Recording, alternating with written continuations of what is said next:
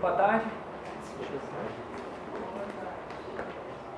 Meu nome é Frederico Gomes, eu sou é, aluno aqui do PPGTE, é, orientando o professor Mac.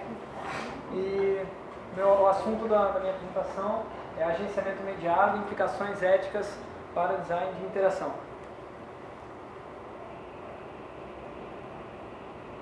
Por que tratar desse assunto? Porque no design de interação, especificamente na literatura e na prática, nós encontramos um desinteresse pela questão ética.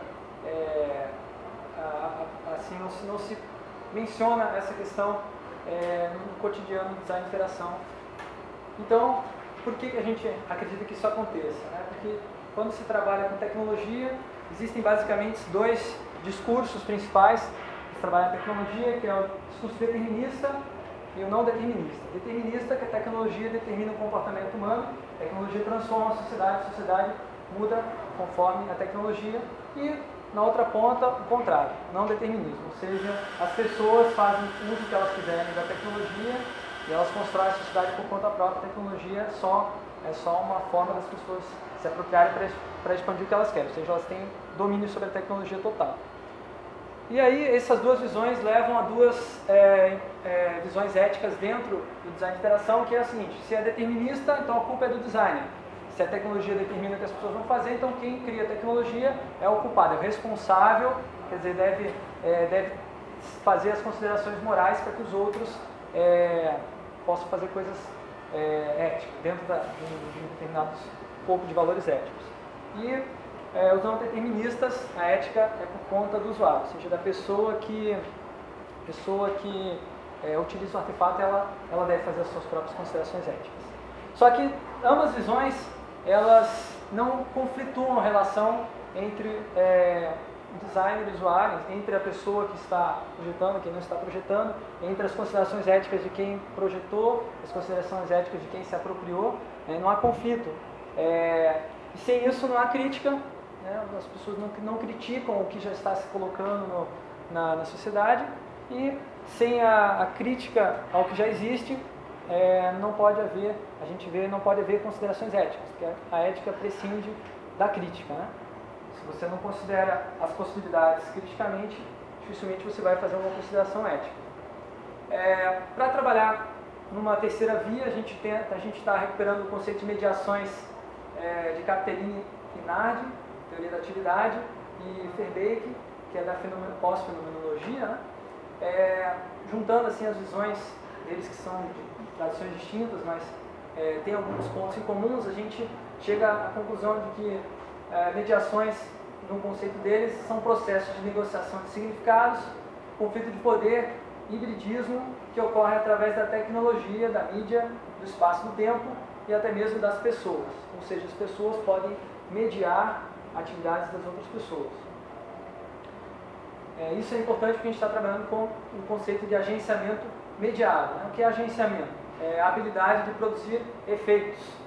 Então, uma entidade é, pode transformar outras entidades. Isso se aplica tanto aos objetos, artefatos, eles têm agenciamento, eles podem causar efeitos na sociedade, podem causar efeitos também na natureza, quanto aos seres humanos, que também têm é, capacidade de causar efeitos, mas eles têm uma diferença, são, eles têm intenções. Então, os efeitos são de acordo com as intenções que os seres humanos têm. Esse agenciamento ele é delineado pela mediação. Então, a forma como é, os, os, artefatos que estão sendo utilizados para mediar esse agenciamento é, vai, vai, de certa forma, delinear o que a pessoa vai poder fazer com ele. Ou seja, o artefato ele potencializa ou ele inibe determinadas, ah, determinadas ações. Aí a gente entra na questão do poder, que é poder fazer ou não poder fazer, né? Então o poder, na, na concepção de Michel Foucault, é agenciamento sobre o agenciamento dos outros. O que isso significa? É basicamente a habilidade e capacidade que uma pessoa tem de influenciar as outras pessoas a fazerem uma coisa que elas não fariam de, de outra forma. Né? se você não estivesse utilizando o seu poder, elas não fariam. Então isso é, é a concepção do Foucault. E a gente precisa estabelecer é, a assimetria né, entre as pessoas e os artefatos. Né? A gente tem o poder é, de alterar o artefato, então a gente, a gente é, tem o poder sobre o nosso agenciamento, só que também a gente pode estar é, sob o poder de uma outra pessoa, é, como se, a gente estiver sendo mediando o poder dela. Né? Então a pessoa dá uma ordem para uma terceira pessoa. Né? Então aquela que está no meio, está mediando o poder da, da primeira. Isso também acontece através dos artefatos. Os artefatos podem ser mediadores do poder de quem criou os artefatos. Então a gente, graficamente, é, essas questões se configuram da seguinte forma. Né? Então as pessoas têm intenções que vão levar ao comportamento. Esse comportamento é, vai, vai interagir né, com, com o artefato né, através da interface as pessoas vão fazer adaptações no artefato de acordo com é, as intenções dela, delas, e é, esses artefatos vão ser utilizados para interagir com outras pessoas. Nessa hora, pode haver conflito entre o comportamento das pessoas, né, os agenciamentos humanos, o que elas podem fazer, com aquilo que os artefatos permitem que elas façam. E aí é, é que surge o conflito na interface. Né? Você quer fazer alguma coisa com o sistema, ele não te permite fazer, ou você é, faz alguma coisa com o sistema que o sistema não te permitia fazer, mas você subverte o sistema. Você gera uma relação conflituosa. Então, como exemplo dessa, dessa, dessas ideias, a gente tem o Firefox, navegador internet que permite você fazer extensões muito facilmente. Você alterar o código dele e mudar a forma como ele funciona, a interface dele, enfim. E é, é uma coisa relativamente simples para quem entende de programação, tem um, algum conhecimento básico. Então, por exemplo, o Orkut, que é essa rede social de comunicação que usa muito no Brasil, ela tinha uma ferramenta de recados que era um pouco é, demorado para você responder o recado. Então, você tinha que clicar no perfil da pessoa, apare, aparecia o perfil da pessoa, depois clicava em recado e você respondia o recado. Aí, aí um, um rapaz resolveu aproveitar essa extensão do Firefox, essa possibilidade de extensão do Firefox e criou um atalho para você responder o recado na mesma página que você está lendo o recado. Depois de algumas semanas, dez dias depois, o Orkut incorporou essa solução oficialmente na, na, na própria ferramenta. Então passou a constar alguma coisa parecida com isso aí no sistema. E aí, é, a gente pode comparar é, essa, essa relação que o Firefox tem com utilização, com apropriação, a, a forma que uma, com, como o Firefox oferece agenciamento das pessoas, né, com é, uma ferramenta como o Microsoft Office. O Firefox é um software livre, é um software aberto, um código aberto, comparar com um software é, proprietário como o Microsoft Office 2007, que é um software fechado. E aí, você tem uma introdução de um novo software, versão 2007, completamente diferente das anteriores. Eles cortaram fora os menus, que todo mundo estava acostumado, e trocaram por abas. Então, muita gente ficou perdida nessa, nessa transição de um Office para o outro e queriam porque queriam os menus de volta, porque não sabiam encontrar as funcionalidades que estavam acostumados nos menus nessa nova reorganização. Só que não havia essa possibilidade de voltar aos menus, não tinha essa opção no Office 2007. Né? É, o discurso dos, dos, criadores, outra questão também, tá importante, outra questão que foi tirada também do Office 2007 é a capacidade de customização da interface. Antigamente no Word 2003, lá você arrasta um elemento para cá, arrasta para lá as barrinhas, né? E você configura a sua área de trabalho para como você quer trabalhar. Só que isso foi tirado porque a maioria das pessoas faziam que os, designers do, da, do Office 2007 achavam que era uma bagunça. Estava uma tela cheia de, de, de, de abinhas, de é, barra de tarefa, de ferramentas assim espalhadas pela tela onde a pessoa não se achava. Eles achavam isso. Né? Então, um discurso é, que dizia assim, olha, nós devemos empoderar as pessoas, né, para as pessoas fazerem excelentes trabalhos com o Office 2007 o mais fácil possível. Esse é o discurso da Microsoft. Então, para isso, nós vamos tirar tudo aquilo que deixa as pessoas correrem perigo. Né?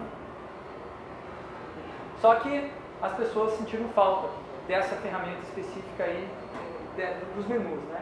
Então, uma empresa chinesa descobriu uma forma de fazer voltar os menus, ou seja, descobriu que já no, nas linhas de código já, esses menus estavam lá ainda, fazia, bastava fazer eles aparecerem na interface. Então eles criaram um plugin Office 2007, você pode instalar e volta os menus, uma aba, né? Só que eles cobram por essa por esse plugin, né? diferentemente do, do Orkut Scrap Helper, que é uma extensão do Firefox construindo um software livre, portanto também livre. Né?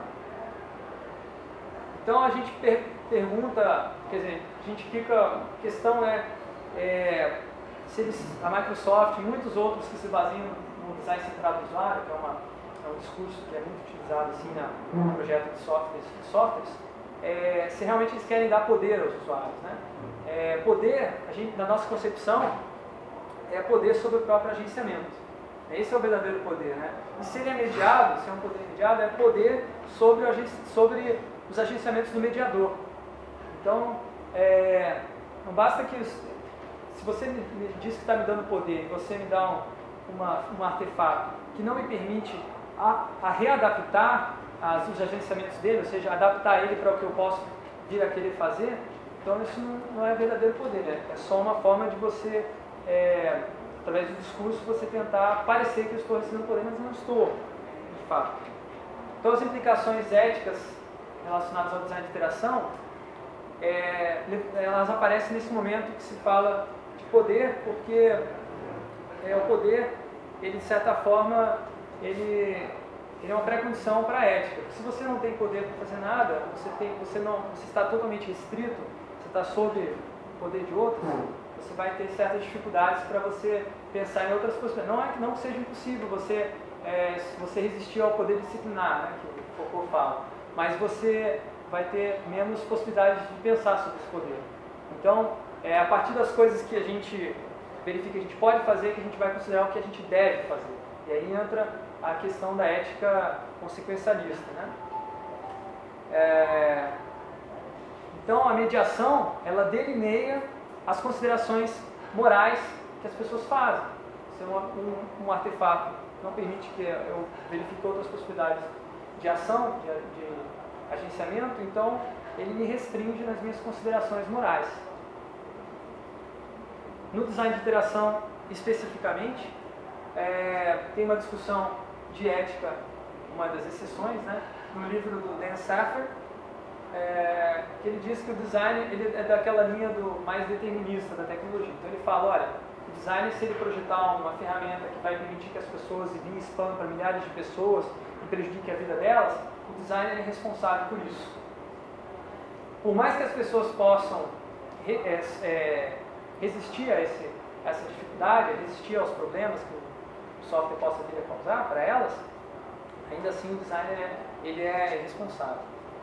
Já o Anthony Dune é, tem uma, uma visão um pouco diferente no livro Heads and Tails, ele fala que a gente deve poetizar a relação entre as pessoas e os artefatos para que haja um distanciamento crítico em relação ao agenciamento do artefato e encorajando uma desconfiança sensitiva em relação a, a, relação de apropriação da tecnologia, ao invés de simplesmente uma adoção à crítica. Né? Então ele enfatiza muito a crítica.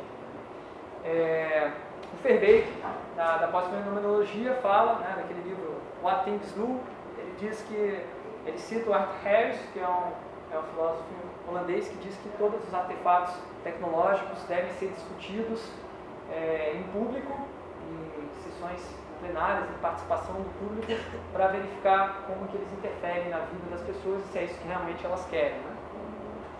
O design participativo é uma metodologia dentro do design de interação que permite é, trabalhar com essa, essa discussão em público numa uma, um processo de criação né, de um artefato. É, e o software livre é um exemplo prático de que essas questões éticas elas é, aparecem, né, se tornam patentes, né, e como você pode trabalhar isso também em grupo. No software livre existe muita discussões, discussão é, em relação a isso, é, porque é uma, uma plataforma um pouco mais aberta para esse tipo de questão. Então, é, isso que eu queria apresentar para vocês. Obrigado.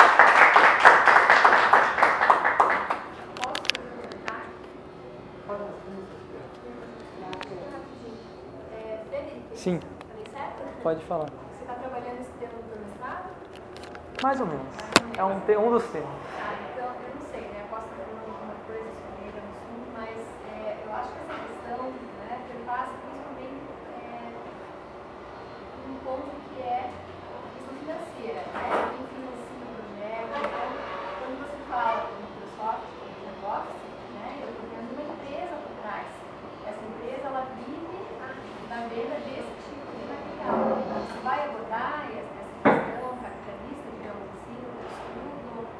É, a gente, a gente tem. Além da ética, além da questão moral, tem a questão Econômica, claro. econômica, né? Nós vivemos um mundo capitalista, né? A gente se submete a essas questões, então eu vejo assim muito o socialismo no discurso, né? Mas a gente vai aplicar Como aplicar isso numa sociedade que é essencialmente capitalista? Né? um problema, né? O, nosso a gente precisa de dinheiro para desenvolver.